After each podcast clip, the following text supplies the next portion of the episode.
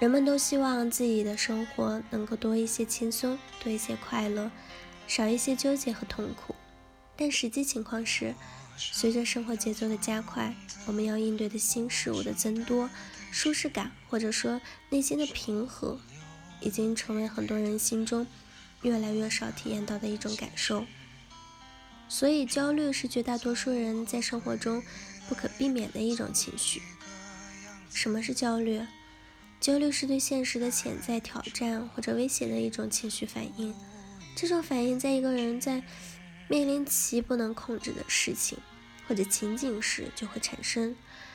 一般来说，人的一些情绪是有时间属性的，比如抑郁情绪，一般针对的是我们过去；恐惧感多是由当前的一些情景引发，而焦虑的情绪指向的则是未来。因为不确定接下来会怎么样，不知道自己的想要和期望是否能够实现，这种对未知的恐惧就产生了焦虑。焦虑是一种令人不舒服，甚至有点痛苦的感受，尤其是当这种焦虑的情绪和现实的情景严重不相符的时候，焦虑就会给我们的生活带来很多麻烦和困扰。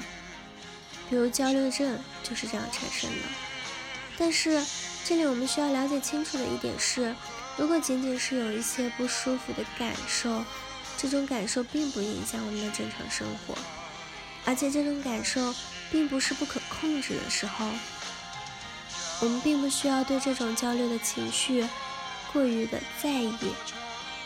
比如最常见的，很多人在公共场合讲话的时候会感到紧张，于是一些人会问实用君该怎么办。其实，几乎所有的人在公共场合讲话都会感到紧张，哪怕是那些经常在众人面前做演讲的人，他们也依然会感到一些紧张。唯一的区别就是，有的人会表现出来，而有的人掩饰的很好，仅此而已。所以，面对这些自然或者说必然会产生的反应，要允许它的存在。如果能够摆脱，那是再好不过的。但是如果暂时的不能，也不要过于痛苦，因为它并不是问题。我们要做的并不是消灭它，而是接纳它。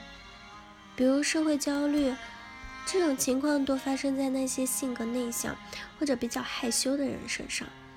让一个人去面对一个自己不擅长的情景，还期望自己能够表现得很好时，焦虑就会产生。比如婚姻焦虑这种情况，都发生在那些严重缺乏安全感的人的身上。当一个人还没有进入婚姻，甚至身边还没有中意的人时，就要求自己的感情一帆风顺，然后幸福到老时，焦虑也就会产生。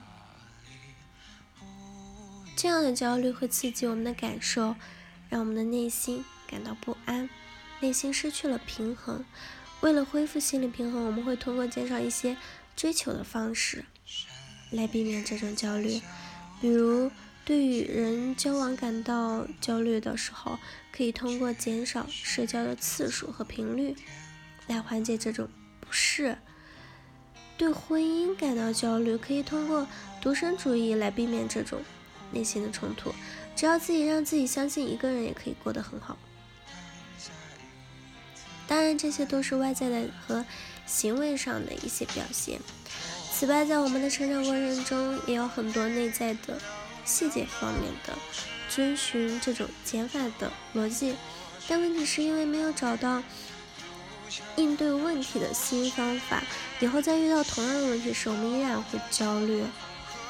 人们对焦虑的一个最大误解是，认为是现实生活中一些具体人和事儿。引起了自己的痛苦。